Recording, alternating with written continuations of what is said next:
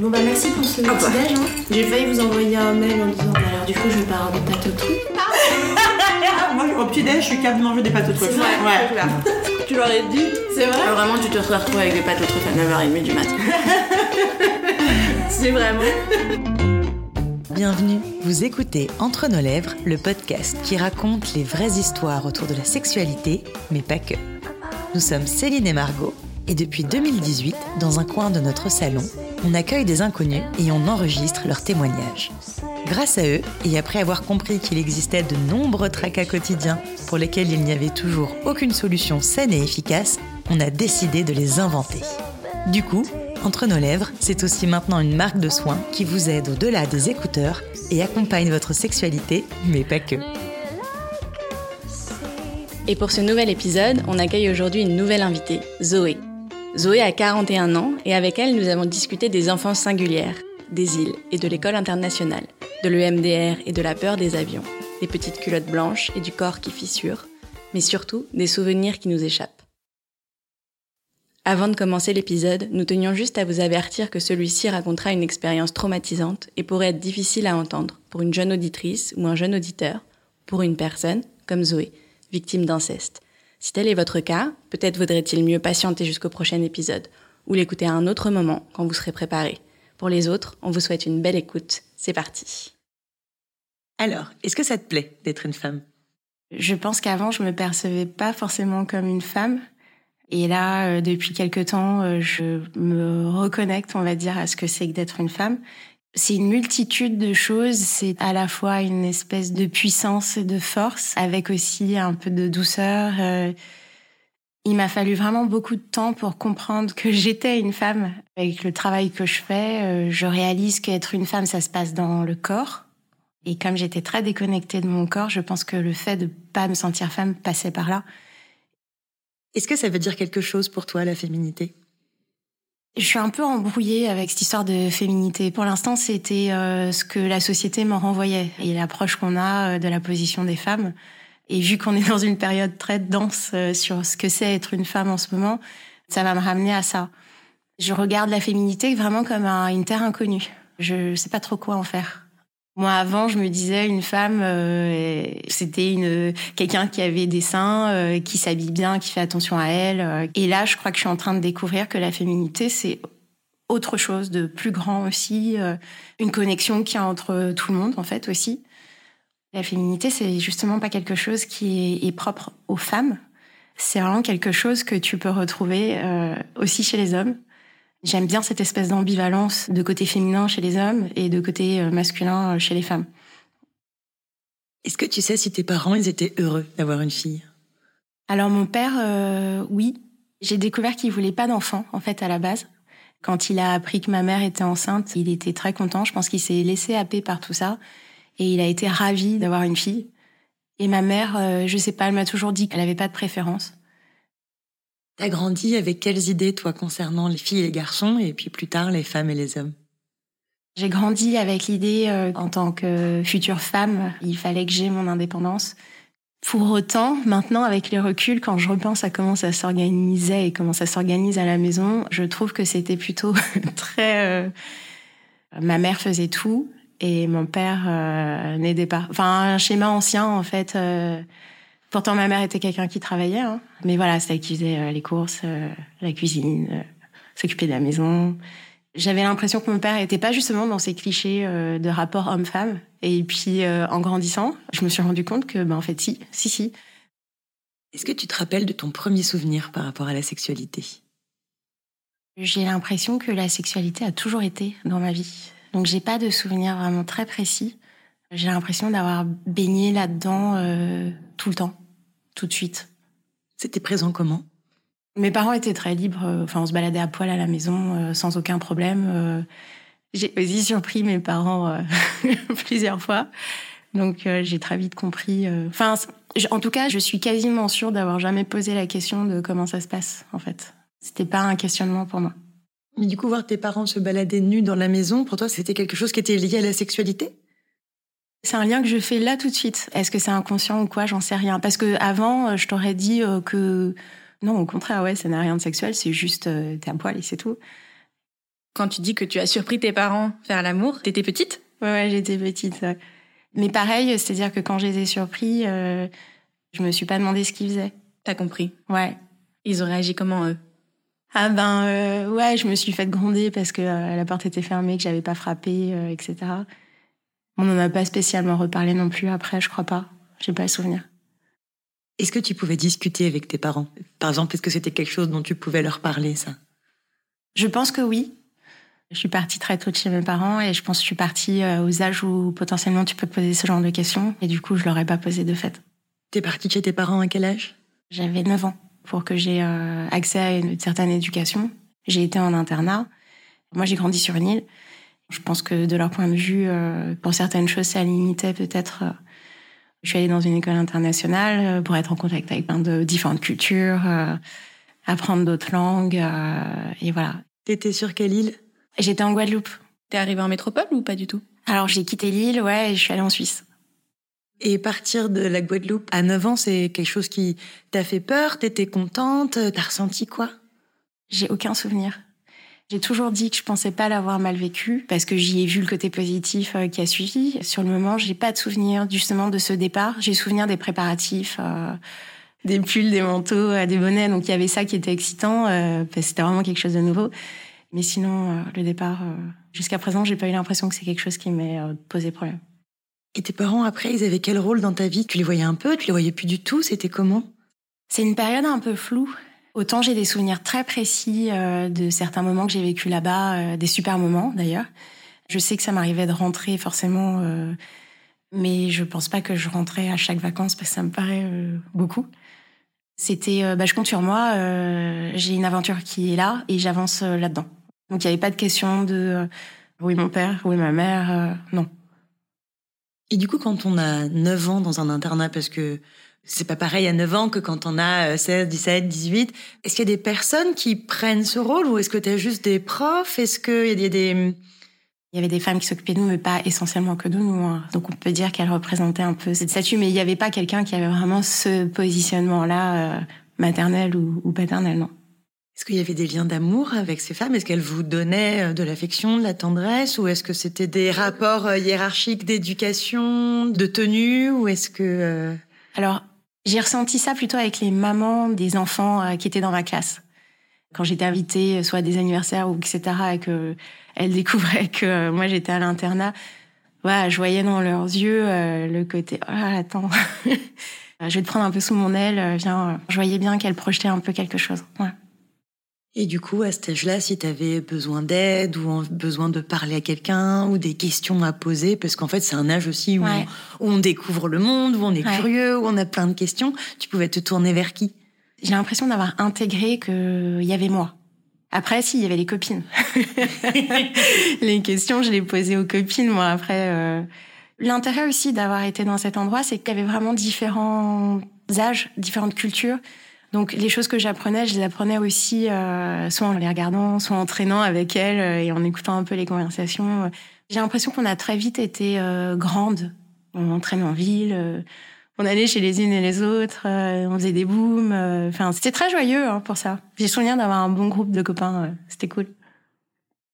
Du coup, c'est à peu près à ces âges-là que tu découvres l'existence de la sexualité. Est-ce que des filles qui sont plus grandes que toi t'en parlent? Est-ce que comment ça se passe? Maintenant que j'ai des enfants et que je repense aux conversations que nous on avait à cet âge-là, je me dis, euh, c'était quand même très cru. C'est l'époque d'Action ou Vérité, euh, donc. euh, moi, j'étais souvent en observatrice. euh, Je voyais tout le monde avec cette espèce de curiosité, d'agitation, de ah. que- Moi, je, ça me disait rien du tout, donc je faisais vraiment tout pour l'éviter. Donc ça, c'était avec ceux qui avaient mon âge. Et après, euh, à l'internat, il y avait euh, dans la chambre d'à côté une des filles qui est tombée enceinte.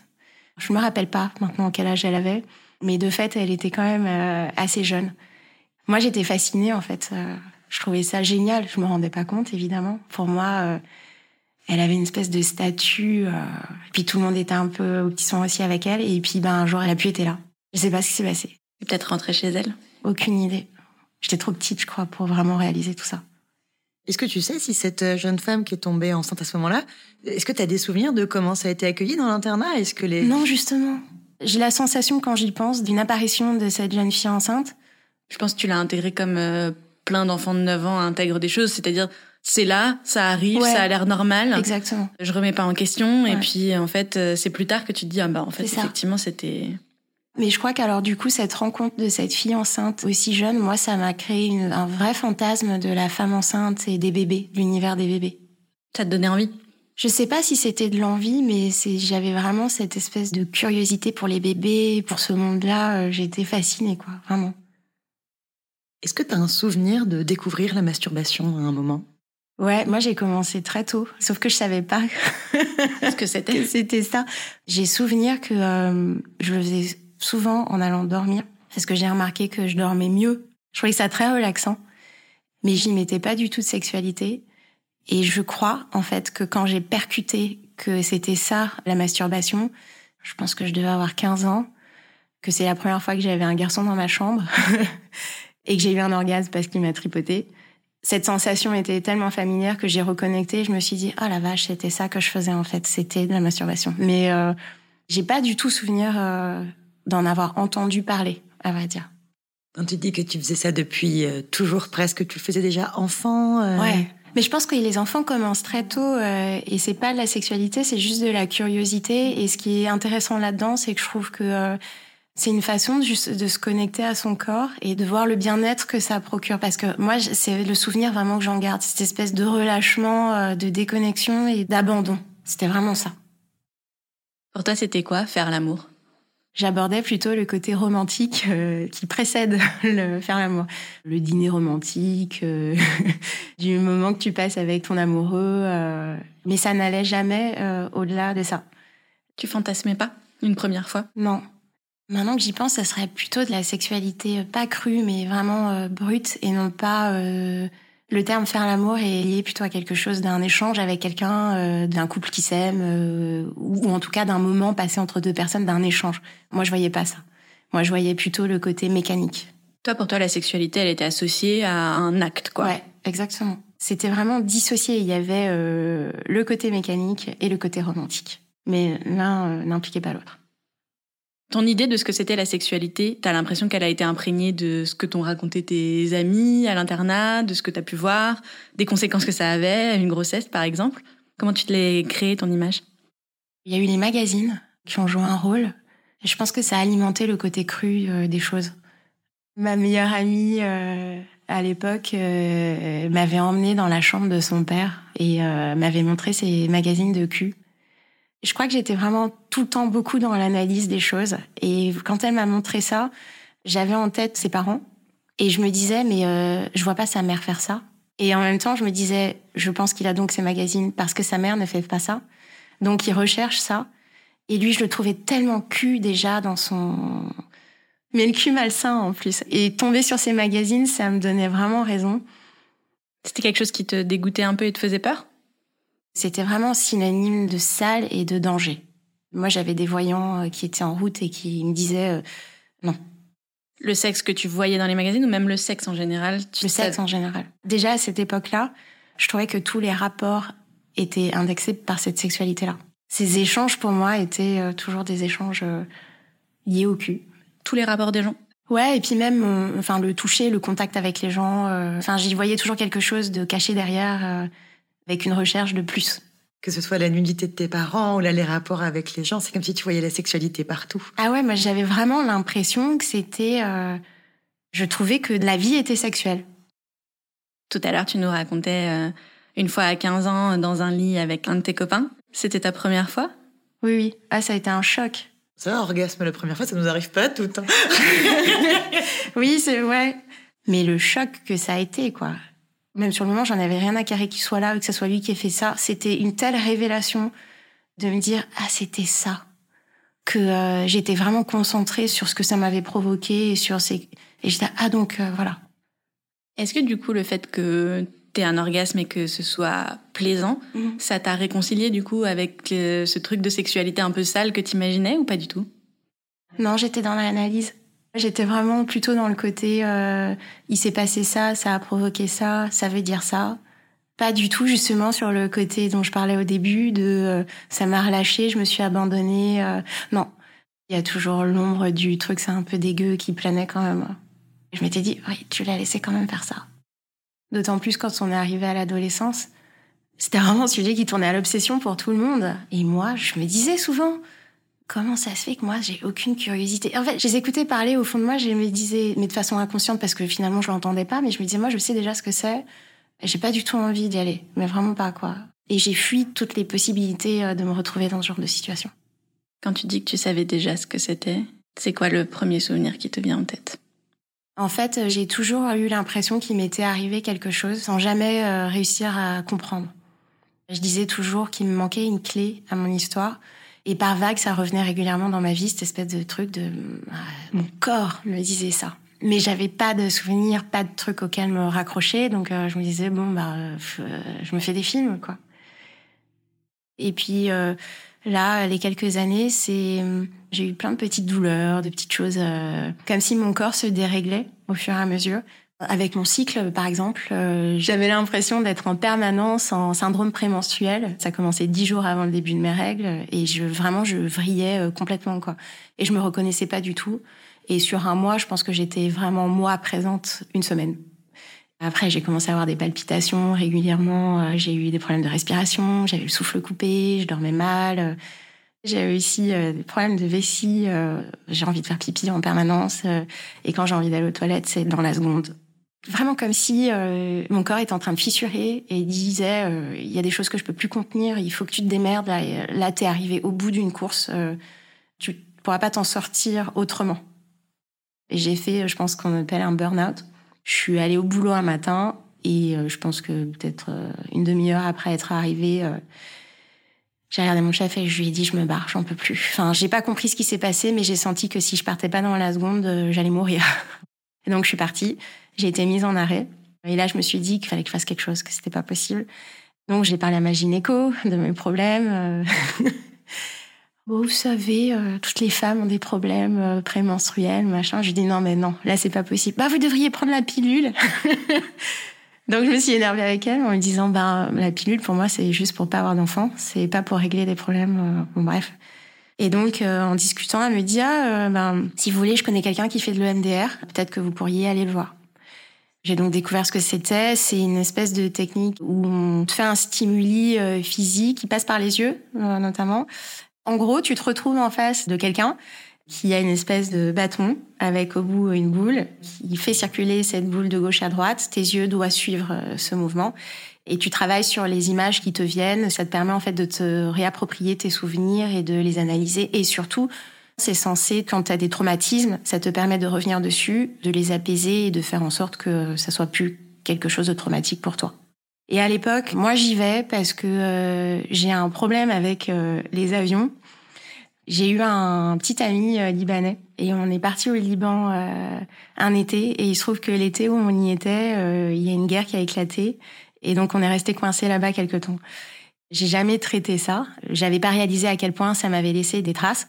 J'ai quand même réalisé que à chaque fois que j'entends un avion, il faut absolument que je repère d'où vient cet avion, que je puisse me dire, bon, c'est un avion de tourisme, c'est rien d'extraordinaire. Et moi, je me suis dit que peut-être que ces dysfonctionnements que j'avais venaient de ce traumatisme-là et que mon corps est en train de me dire, il faut que tu travailles dessus. Et donc, j'ai commencé cette thérapie. On a travaillé là-dessus, mais très rapidement, on a bifurqué sur tout un tas d'autres choses jusqu'au jour, en fait, où on a fait une séance. Et euh, dans cette séance, j'ai euh, sorti de nulle part des images qui sont arrivées. J'ai visualisé une image euh, d'une petite culotte blanche euh, d'enfant. Euh, et je me suis dit, mais qu'est-ce que c'est, quoi? Et la séance qui a suivi, on a recommencé. Et là, j'ai senti clairement que mon corps n'irait pas plus loin. C'est-à-dire que j'étais assise sur un canapé et le simple contact du canapé sur ma peau m'a insupporté.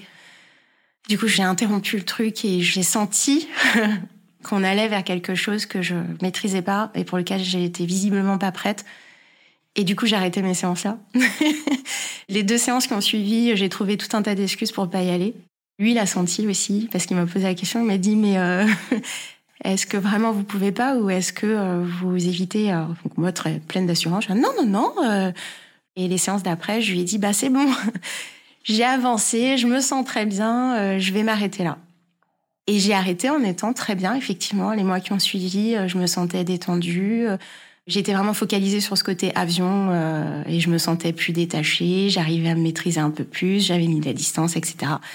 Et tu repensais plus à cette petite culotte?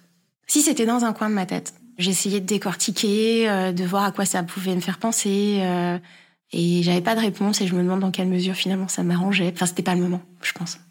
Et donc j'ai un peu enfoui ça. Et c'est mon conjoint qui régulièrement me disait mais euh, je pense que t'as pas fini quand même, faudrait que tu creuses. Euh, je pense qu'il te manque des infos. Alors moi je l'ai envoyé bouler, je lui disais mais non attends ça va très bien, euh, j'ai réglé, regarde les avions ils passent, c'est nickel, tout va bien.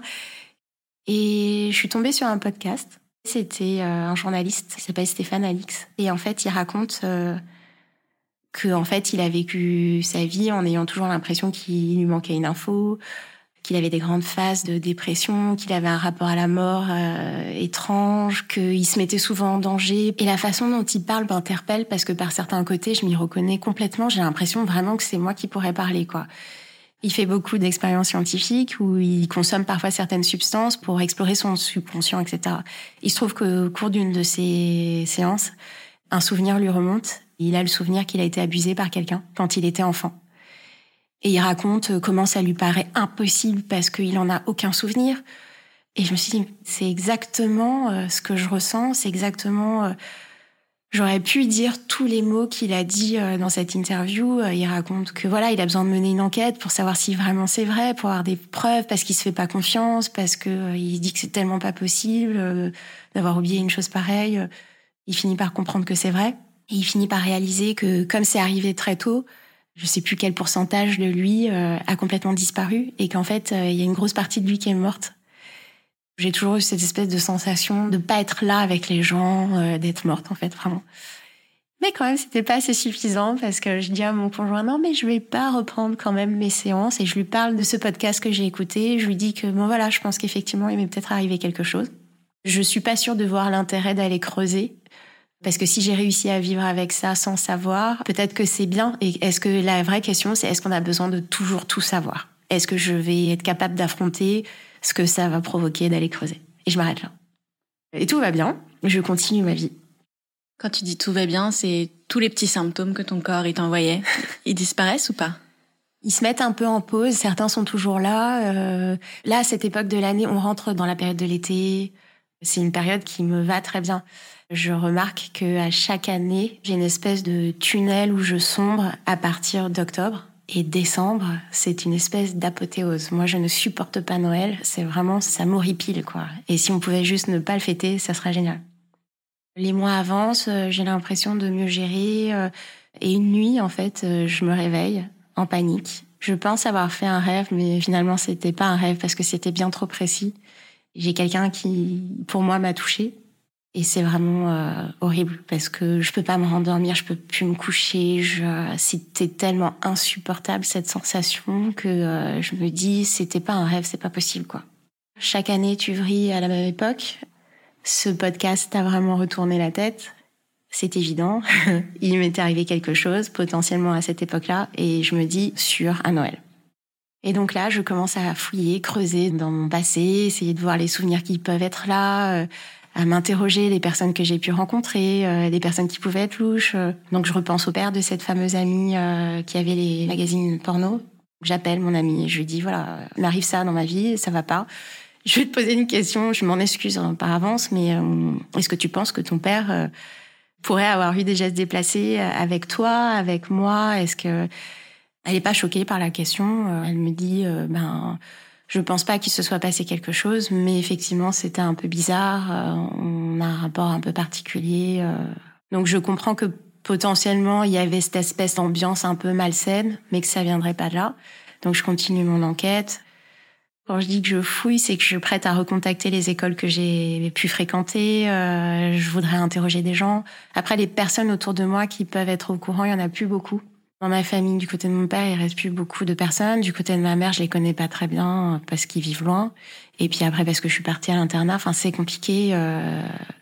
T'as pas gardé de lien proche avec tous ces gens que t'as côtoyés les neuf premières années de ta vie? Non, parce que j'ai tellement bougé souvent que du coup, euh, pour moi, quand je rencontrais des gens, je savais que c'était pour une période donnée. Et du coup, je pense que ça a défini les rapports que j'ai avec les gens. Et quand tu commences ton enquête et que tu interroges les personnes de ton entourage, tu commences pas par tes parents? Non.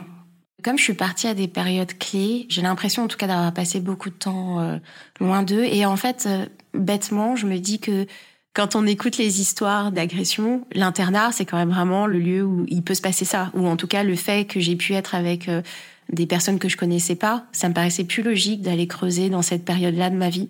Mes parents n'étant pas là, je me dis peut-être que d'autres adultes ont pu sentir cette ouverture-là et y aller, quoi.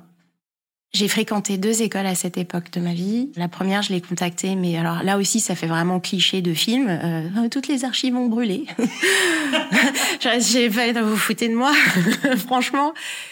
Bon, c'est pas là qu'il faut creuser. L'autre école que j'ai fréquentée, c'est une période vraiment hyper douloureuse pour moi, donc j'ai pas réussi à les contacter tout de suite parce que c'était trop. Pourquoi? Eh ben après être allée dans cette école euh, où j'étais bien euh, internationale, j'étais libre. Mes parents ont déboulé un jour en me disant tu vas changer d'école. Et donc j'arrive dans cette école qui est euh, à Saint-Germain-en-Laye. C'est une école qui est réservée aux enfants, euh, aux personnes qui ont eu la Légion d'honneur. Donc je rentre dans un cadre très euh, formaté, très cadré, très militaire, très. En tout cas, moi de mon point de vue, hein, c'est moi j'ai l'impression d'arriver en prison. Mais pourquoi tes parents t'avaient changé d'école? C'est mon grand-père qui a parlé de cette école à mes parents. Euh, mon grand-père vivait à l'époque euh, à Paris. Et mes parents, je pense qu'ils ont dit oui parce qu'ils y ont vu euh, la possibilité que moi je puisse être un peu plus proche de mon grand-père et qu'on ait un contact un peu plus régulier. Parce que jusqu'à présent, moi, mon grand-père, je le voyais une fois par an pendant l'été en général. C'était l'occasion de créer des liens. Donc voilà, j'ai pas contacté euh, cette école-là parce que pour moi, ça remuait vraiment beaucoup de trucs et je pouvais pas mener tous les combats en même temps. J'ai failli appeler euh, mon médecin de famille de l'époque aussi euh, pour lui demander. Dans mon souvenir, j'avais pas mal d'infections ou d'irritations à l'époque. En fait, j'essayais de trouver quelqu'un qui ait pu sentir que quelque chose n'allait pas parce que je sais que j'ai vu plusieurs fois des psys quand j'étais à l'école et j'ai jamais su pourquoi. Donc je me dis que euh, ils ont dû détecter quelque chose, mais euh, personne n'a creusé plus. La toute première fois où euh, j'ai vu un psy, moi je m'en rappelle pas, hein, mais j'étais à la maternelle et je pense que je devais avoir trois ans. Ils ont convoqué mes parents parce qu'ils me trouvaient trop agitée. Pour eux, ça les a alertés. Ils voulaient savoir si tout allait bien à la maison. Et je pense qu'ils étaient sur une bonne piste, sauf que ils ont creusé plutôt sur le côté bonne entente entre mes parents, de savoir si euh, tout allait bien à ce niveau-là et si c'était pas ça qui pouvait éventuellement me perturber. Et euh, du coup, tu as réussi à joindre ce médecin de famille euh, que tu voyais quand tu étais petite? Alors j'ai essayé d'appeler, il avait été remplacé. Et en fait, ça virait vraiment à l'obsession. Donc j'ai mis un peu ça en pause parce que je me suis dit, je vais pas y arriver comme ça. Et je voulais vraiment me rappeler, je voulais vraiment que ma tête s'ouvre. Tu misais sur une élimination? Exactement, j'avais besoin en fait. Même si tous les éléments physiques de mon corps commençaient déjà à parler, j'avais besoin, moi, pour me dire t'es pas complètement folle, d'une preuve. Et je sais plus, un jour, euh, je me suis réveillée, j'ai repris le fil des choses en me disant il doit y avoir un point en commun. Donc euh, j'ai repris le cette période euh, de l'année où je suis pas bien. Et donc je suis arrivée à Noël. Je me suis dit ben voilà, il y a qu'une seule personne qui peut cocher toutes ces cases, bah, c'était mon grand-père. Et là, j'ai re en tête euh, le fait que il avait fait des pieds et des mains pour que j'aille dans cette école, que du coup, c'était euh, le seul lien que j'avais parce que mes parents n'étaient pas là. Donc, à chaque fois que je devais aller quelque part, à des rendez-vous euh, médicaux, par exemple, c'était lui le représentant. Donc, je passais par lui.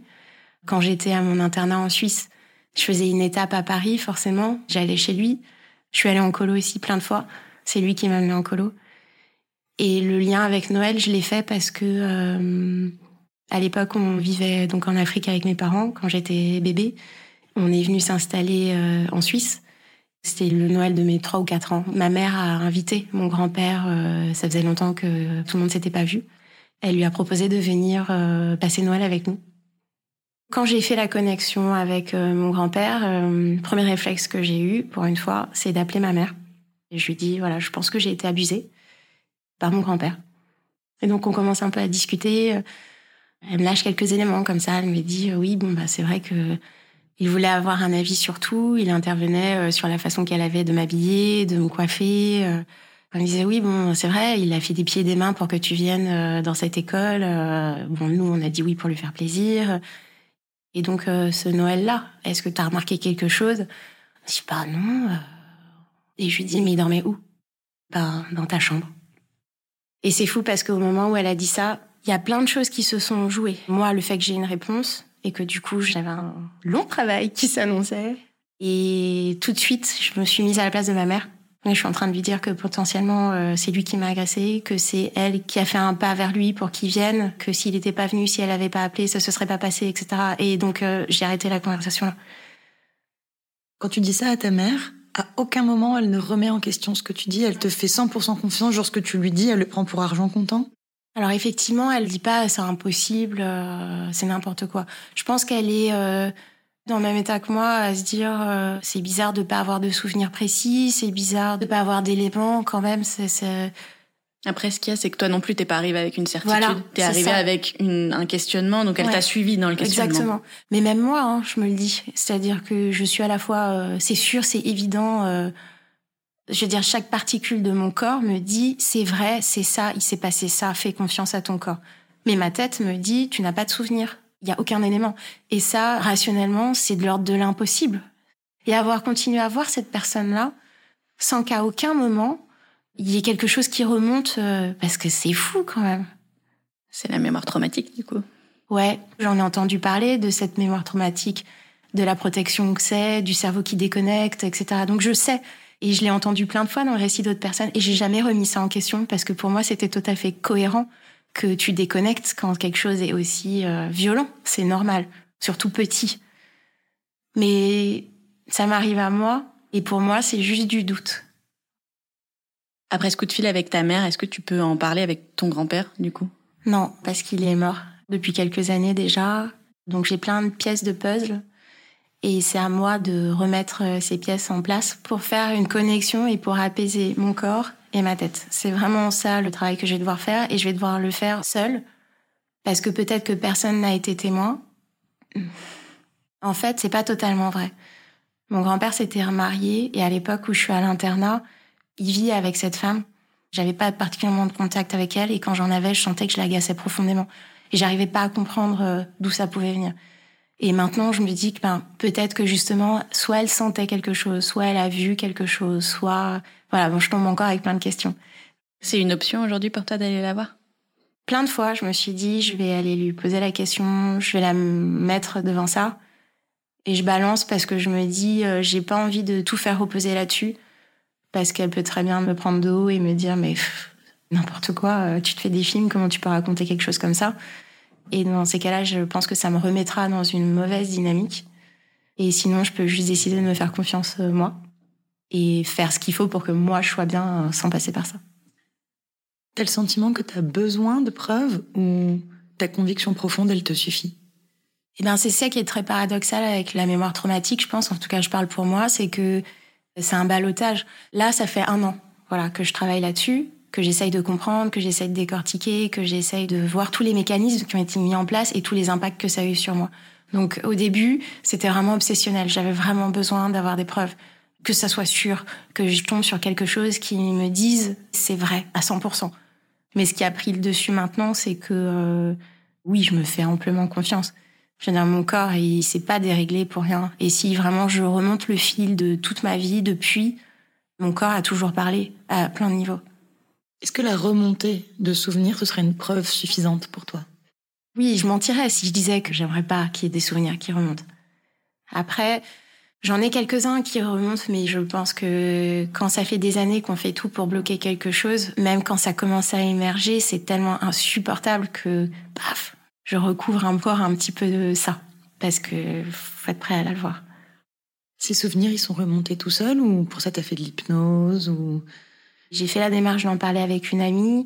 Elle euh, travaille parfois avec des personnes qui peuvent avoir des difficultés. Je lui ai dit, voilà, il m'est peut-être arrivé ça. Est-ce que tu connais euh, une psy, quelqu'un? Je voulais quelqu'un qui ait cette approche-là euh, de ce genre de traumatisme-là, parce que mon but à ce stade-là, c'était vraiment d'avancer. Pas de juste survoler les choses, parce que j'avais déjà fait une première thérapie avant, on avait déjà décortiqué pas mal de trucs, mais je trouve qu'on tournait autour du pot au final. Et donc, euh, j'ai entamé euh, un suivi avec euh, cette psy et donc on démêle ensemble le fil de tout ça. On alterne le côté parler et le côté... parfois, c'est mon physique qui prend dessus, donc elle me fait m'allonger, descendre vraiment au plus profond de moi pour essayer de voir dans quel état je me trouve et de voir quelles sont les images qui remontent, quel est mon ressenti. Et c'est assez fort, ouais. En général, il n'y a pas de magie, il n'y a pas d'hypnose non plus, il a pas de... Mais c'est vraiment d'accepter de laisser émerger des choses qui peuvent déranger. Et du coup, c'est quelles images, quels souvenirs t'as eu?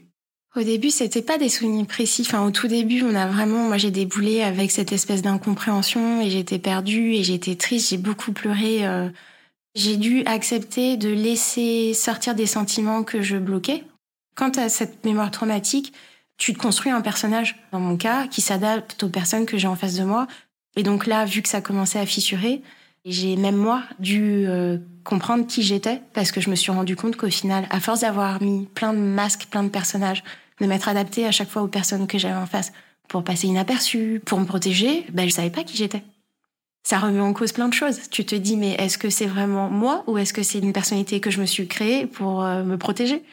Donc il faut se reconnecter avec soi, faut accepter les côtés noirs aussi de qui tu es. Moi, je me voyais comme quelqu'un de très lisse, euh, très doux, euh, très. Euh, en fait, je suis quelqu'un d'hyper en colère. C'est une colère qui me choque et qui à chaque fois m'interpelle et je me dis mais qui est cette personne qui vrille? Mais c'est moi aussi. Je vous ai dit que j'avais des problèmes de vessie, donc pendant que je menais mon enquête, j'ai pris en parallèle rendez-vous avec une urologue en me disant bah, peut-être que j'ai un problème mécanique, on va creuser là-dessus. Et donc on fait le rendez-vous et juste avant de partir, je lui ai dit, euh, est-ce que ce genre de symptômes peuvent correspondre à des personnes qui ont été agressées?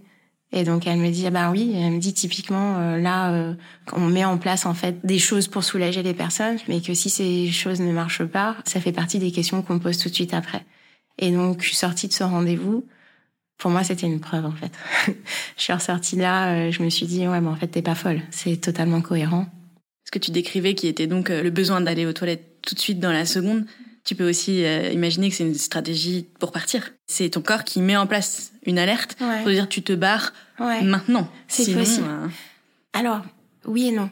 Parce que pour la peine, j'ai eu l'occasion d'expérimenter ce que c'est que de se retrouver dans une situation où justement tous tes signaux sont allumés et techniquement tu devrais partir. Parce qu'évidemment, j'ai décidé de ne pas continuer avec l'urologue parce que je me suis dit bon bah si c'est lié à ça, je vais travailler le côté psychologique et tout va se remettre en place. Bon, évidemment, c'est pas aussi simple. Donc, je suis allée voir un magnétiseur. On fait une première séance. Euh, je lui ai rien dit de particulier. Il me dit oui, alors euh, vous avez subi des choses violentes quand vous étiez petite. Euh. et puis il m'explique, selon lui, après, euh, je peux pas savoir à 100% si c'est ce qui s'est passé, mais il m'explique euh, potentiellement ce qu'il a pu me faire, les impacts que ça a eu sur mon corps, le fait qu'il soit rentré, qu'il ait pu casser quelque chose, que c'est pour ça que ma vessie a un problème. Donc je ressors de cette séance complètement bouleversée mais vraiment, ça a été un choc parce qu'il a mis des images en fait euh, sur quelque chose. Donc c'était vraiment très violent. Et je devais y retourner pour une deuxième séance. C'est un homme d'un certain âge hein, qui se trouve avoir, euh, douce ironie, euh, le même prénom que mon grand-père. Il me parle pendant cette séance de toutes les histoires glauques dont il a entendu parler, parlant d'inceste, de cas, mais vraiment glauques. Donc moi, je me dis, bon, je viens pas vraiment pour ça, je voudrais plutôt un cadre un peu plus cool.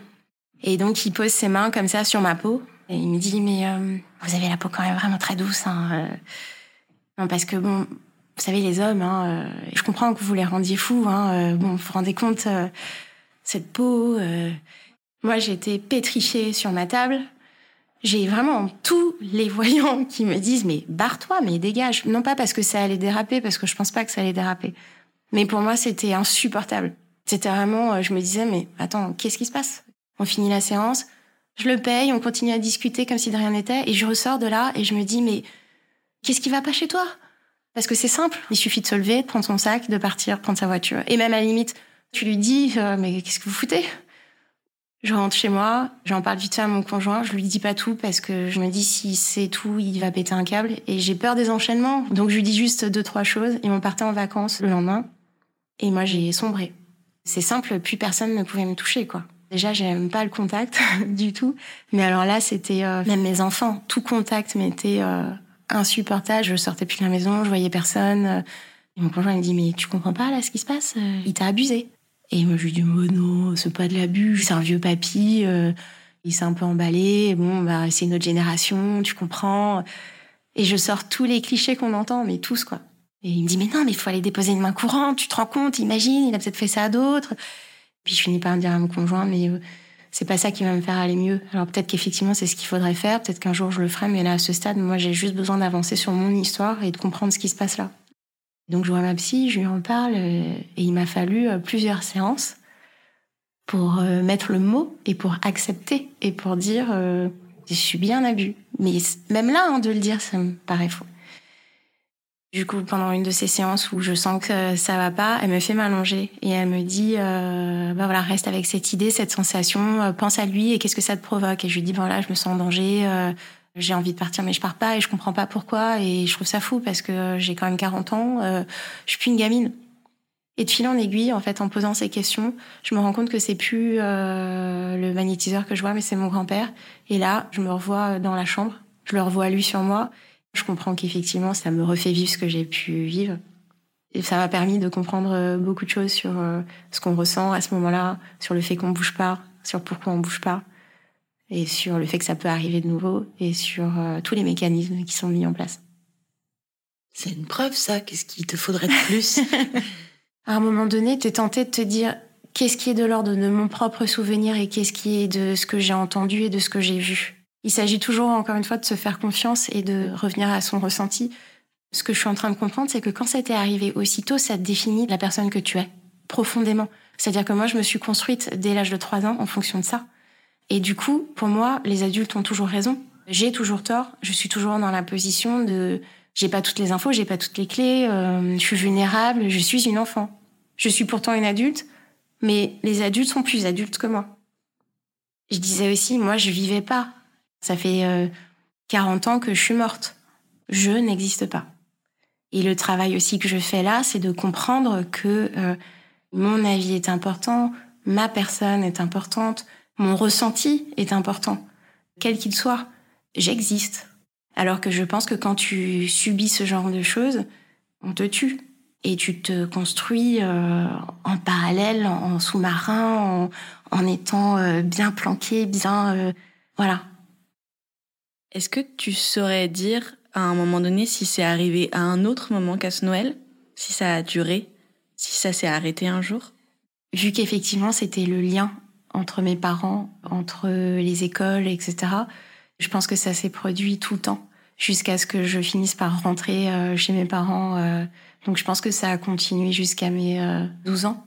Quand je te disais que euh, cette école, pour moi, c'était quelque chose d'insupportable, c'est parce que je pense que j'ai bien, bien refoulé. Ça a été, à mon avis, l'apothéose de tout ça. Parce que t'étais plus proche géographiquement de lui, en fait. Ah bah là, il m'avait sous la main, quoi. Avec le recul, j'ai quand même pas mal de colère parce que je me dis, j'ai vraiment eu tous les... Quelqu'un aurait dû être alerté. Ça m'est insupportable de me dire que personne ne s'est interrogé. Parce que euh, moi, je bossais très bien. Et à partir du moment où je suis arrivée dans cette école, j'ai complètement décroché. Je participais plus en cours, j'avais aucun intérêt. euh, Je faisais pipi au lit pendant très longtemps. Ça, c'est un gros signe, normalement, Ah ouais. qu'on doit interpréter en tant que parent. Exactement. Et je me disais, mais comment ça se fait que personne s'est dit, c'est bizarre que cette gamine de 11 ans fasse encore pipi au lit? C'est pas normal, c'est pas logique. D'où l'importance d'en parler de plus en plus aussi. Ouais, et d'être attentif aux signes, parce que malgré le fait qu'un enfant refoule tout, en fait, euh, ce que tu dis, son corps parle et, il parle de plein de façons et il envoie plein de signaux et en fait, faut juste les prendre, quoi. Ouais.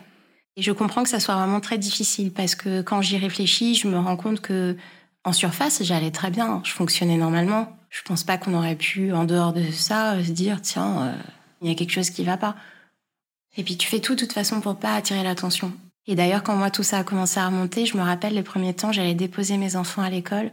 J'étais euh, tellement mal parce que je regardais les enfants et je me disais, parmi eux, il y a quelqu'un qui vit ça. Le jour où ton grand-père est mort, c'était, j'imagine, un moment où tu n'avais pas encore du tout fait tout ce travail. Tu l'as vécu comment, la mort de ton grand-père?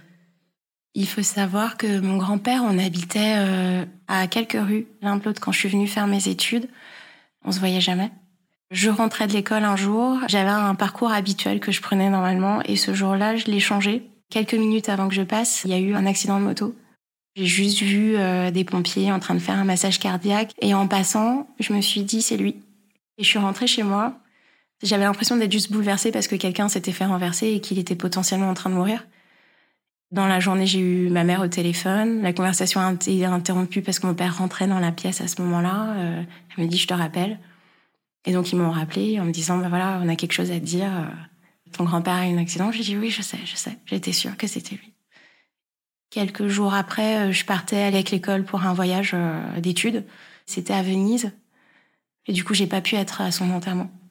Je suis rentrée, je pense, dans toutes les églises dans lesquelles je suis passée pour pleurer je suis pas spécialement croyante. Euh, je le faisais pas pour lui. avec le recul, peut-être que j'expulsais quelque chose. T'as ressenti quoi? C'était de la tristesse, de la torpeur? Je n'ai rien ressenti. Mais tu pleurais quand même. Ouais, mais c'est ça qui est bizarre. Euh, c'est là que tu vois qu'on maîtrise vraiment pas grand-chose et qu'on a vraiment beaucoup de choses à apprendre de soi. Parce que je pourrais pas t'expliquer. J'ai vraiment effectivement pleuré et pleuré. Euh, j'ai pensé à mon père. Je me suis dit mince comment il va réagir, qu'est-ce que ça va lui faire, euh, voilà. Mais moi, quand j'y pense, je me dis mais euh, c'est fou de se faire renverser par une moto euh, quasiment au pied de mon immeuble. Il y a même à un moment donné, je me suis dit cet accident a été provoqué par quelque chose qui se dit qu'il faut rétablir l'équilibre. C'était sa punition à lui qui recevait pour ce qu'il avait pu faire. Et maintenant que tu as quand même avancé dans ce travail, etc., est-ce que tu as à nouveau eu une conversation avec ta mère ou ton père à ce propos? Non. Avec ma mère, on n'en a plus jamais reparlé. Même si de toute façon on en parlera, c'est évident. J'avais besoin moi aussi de faire mon travail de mon côté, que ça se transforme pas en quelque chose de rancœur ou de euh, mais comment ça se fait que vous ayez rien vu et pourquoi personne s'est posé des questions et pourquoi et pourquoi. Euh... Et puis mon père, ça va être compliqué. C'est il faut accepter de lâcher une bombe euh, énorme et d'accepter les répercussions que ça peut avoir. Ma crainte n'est pas qu'il ne me croit pas, pas du tout. Ma crainte est plus de me dire, euh, peut-être qu'il me dira que lui aussi, il lui a fait des choses, que peut-être que lui s'en rappelle pas, que peut-être que si moi je lui dis ça, ça va lui faire remonter des souvenirs. Faut être prêt à affronter ça. Mais il faudra le faire. Et puis moi, à chaque fois que j'en parle, j'ai l'impression de salir les gens, enfin de les emmener dans cette espèce de côté dégueu. Euh, J'amène de la saleté, j'ai l'impression. Quand t'as écouté ce podcast qui t'a fait remonter tous ces souvenirs, tu te sentais salie? Non, bah non, bien sûr. C'était tellement euh, si agréable, j'ai compris la puissance des mots. Je me dis c'est bien qu'on en parle. C'est important, c'est c'est aussi bien que tu en parles. Bah c'est pour ça que je le fais, ouais. Et c'est ce que je disais à mes enfants d'ailleurs en partant, je leur ai dit euh, plus on en parle, plus les gens sont au courant, plus ils peuvent être alertés, plus ils peuvent se poser la question, plus ils peuvent euh, désamorcer des situations euh, comme ça, plus ils peuvent aider des enfants, plus, enfin, les enfants, quoi, franchement, euh, les enfants. Moi, je sais que quand tout ça est arrivé, j'ai cherché. J'avais besoin d'entendre des témoignages, de comprendre, de savoir ce qui se passe, de le ressenti des autres, savoir si moi je fonctionnais normalement, si. Et donc, du coup, c'est ça que ça me permet aussi. Et même si ça t'est pas arrivé, tu sais que ça existe. Tu parlais de tes enfants, justement. Tu leur as raconté? Ouais. Alors il faut savoir que mes enfants, depuis tout petit, j'ai une espèce d'obsession euh, à leur dire euh, tu laisses personne te toucher, tu laisses personne euh, te faire des choses qui te dérangent, ton corps c'est ton corps, ton intimité. Et je savais pas encore, j'avais pas encore toutes ces infos-là, mais vraiment ça tournait à l'obsession. Quand je les déposais quelque part, toujours je me disais mais il peut leur arriver des choses. Et puis même euh, la maternité, ça a été quelque chose aussi de le toucher, le contact avec les enfants. Moi, j'avais toujours peur de rentrer dans leur intimité, d'aller trop loin. C'était obsessionnel, ça. Même quand je les nettoyais, je me disais, euh, est-ce que je franchis pas une limite? Alors que c'était mon enfant qui avait absolument rien d'anormal. Je leur en ai parlé, oui, parce que euh, quand tout ça s'est remonté, J'étais vraiment pas bien, je pleurais tout le temps, j'étais... Euh, maintenant, ils ont 7 et 9 ans. J'ai commencé à avoir des souvenirs et tout ça, à travailler là-dessus il y a peut-être un an. Donc ils étaient petits et grands en même temps, vraiment c'est un entre-deux. Mais je pense qu'ils voyaient bien que ça n'allait pas. Et il y a des fois où j'étais vraiment très mal. Et donc je me suis dit, euh, toujours aussi dans cette logique de il faut parler. Donc j'ai pas tout dit. J'ai pas expliqué qui l'avait fait, par exemple. J'ai juste dit que euh, quand j'étais enfant, quelqu'un m'avait fait du mal, euh, m'avait euh, violé mon intimité, que c'était pour ça que je leur disais qu'il fallait qu'ils soient vigilants à ça, qu'ils fassent attention, parce qu'il y a des personnes qui sont mal intentionnées. Mais c'est difficile parce que euh, faut trouver le juste milieu pour pas les affoler complètement et qu'ils aient peur de tout, et en même temps les mettre en alerte sur certaines choses. Il y a une autre chose aussi, c'est que euh, moi j'ai grandi en me disant toujours le danger vient de l'extérieur. Le danger ne vient pas de ta sphère directe. On te le dit pas ça. Et moi ça, ça m'a, j'ai trouvé ça fou de réaliser qu'en fait, bah non, le danger il est à l'intérieur, euh, vraiment dans ton cercle, dans les personnes directes aussi. Et ça, par contre, j'ai pas encore trop trouvé comment leur expliquer. Moi, je suis en survigilance. J'ai pas envie que eux soient en survigilance non plus. Toi qui as eu un corps qui t'a du coup beaucoup communiqué de signaux, aujourd'hui tu t'entends comment avec lui? Ah bah je lui dis merci, je vois à quel point il est puissant, il a joué un rôle euh, hyper important, cette capacité euh, de transformation, de protection. Je sais que je peux me reposer sur lui, parce que c'est lui qui m'a amené jusque-là. Est-ce qu'il y a un moment où tu te sens le plus à l'aise avec ton corps? J'ai pas de problème maintenant particulier avec mon corps, il est ce qu'il est, euh, voilà. Mais par contre, quand je danse, je pense que c'est l'un des rares moments où je m'autorise cette sensualité, cette féminité, euh, les ondulations, etc. Euh, c'est euh, parce que je m'en fous, parce que je sais que justement là, ça n'est pas sexuel. C'est juste une expression, un mouvement. Est-ce que tu as conscience de ton corps pendant l'amour ou est-ce que tu l'oublies complètement? Alors avant, j'y pensais pas du tout. Maintenant, un peu plus. Depuis quelque temps, il prend un peu plus de place. C'est un peu compliqué là. Il faut que je réussisse à faire la part des choses.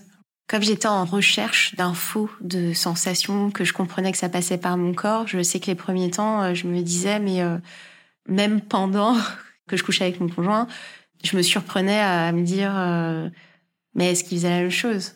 Est-ce que ce que je ressens là, c'est quelque chose que j'ai déjà ressenti aussi? Est-ce que, enfin, ça a été particulier, ouais.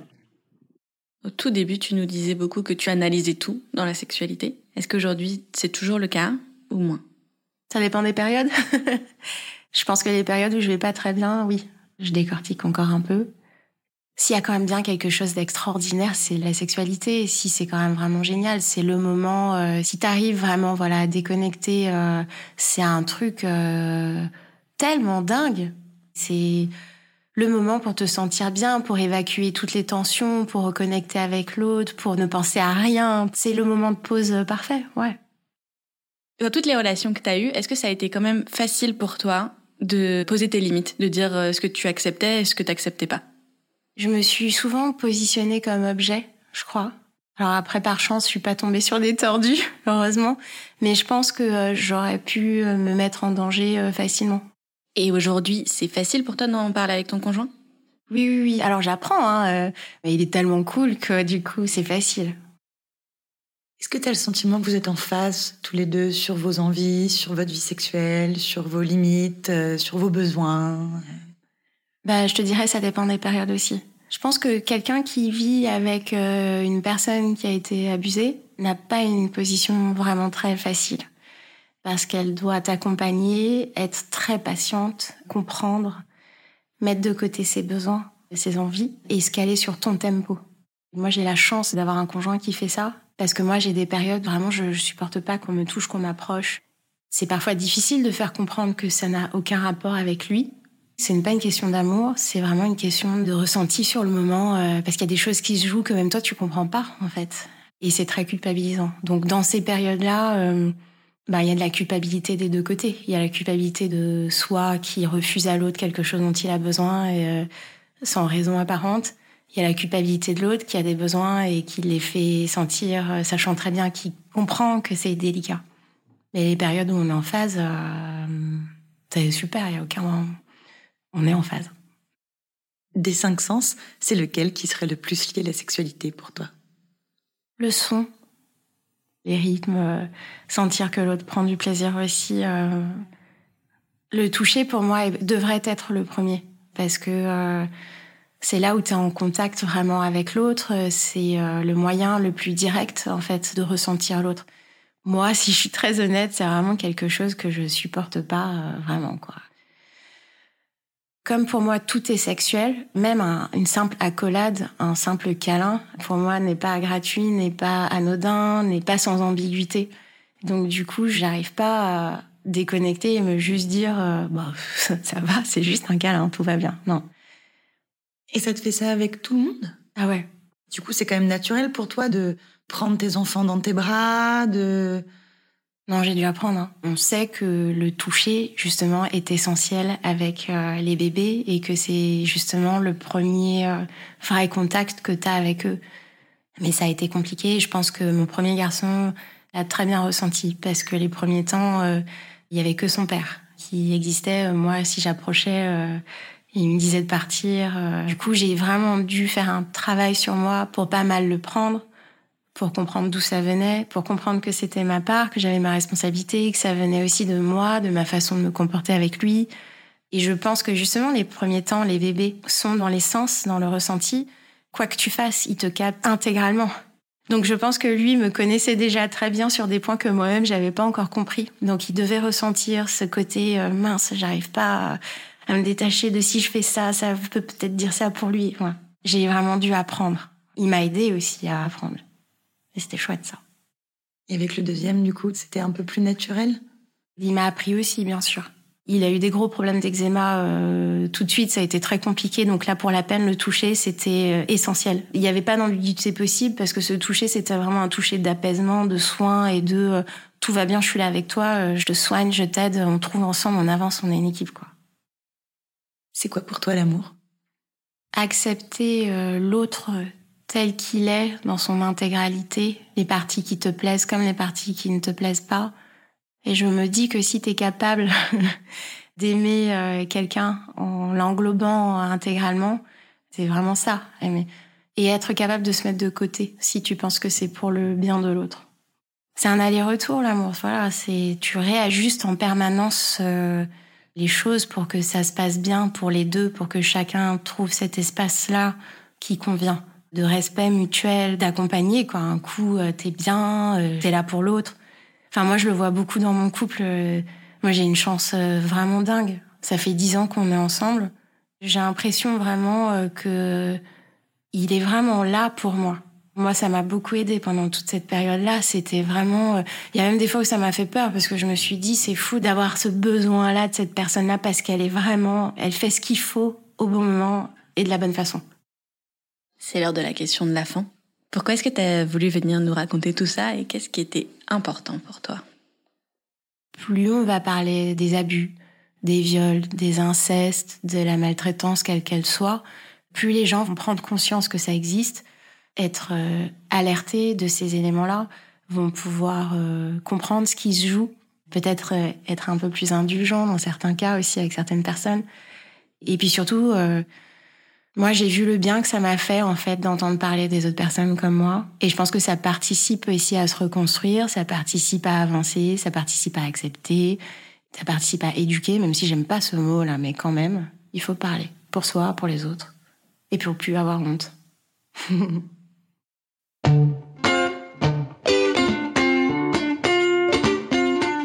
Merci mille fois pour votre écoute et surtout pour la confiance que vous nous accordez depuis toutes ces années. Si notre émission existe toujours et reste indépendante, c'est uniquement grâce à votre soutien et à vos commandes sur notre boutique entre-nos-lèvres.fr. D'ailleurs, pour ne pas rater le prochain épisode d'Entre nos lèvres, abonnez-vous à ce podcast. Vous pouvez également nous suivre sur Instagram, Facebook et Twitter. Maintenant, on est même sur TikTok. Et découvrir nos soins sur notre site internet entre-nos-lèvres.fr où nous écrivons aussi. Et n'oubliez pas de vous inscrire à notre super newsletter. On y raconte plein de trucs chouettes. On dévoile nos coulisses, on vous livre tous nos conseils et on partage même tout plein de recommandations. Des livres, des films, des articles, tout ce qui nous a plu ou touché ces derniers temps. Promis, c'est cool.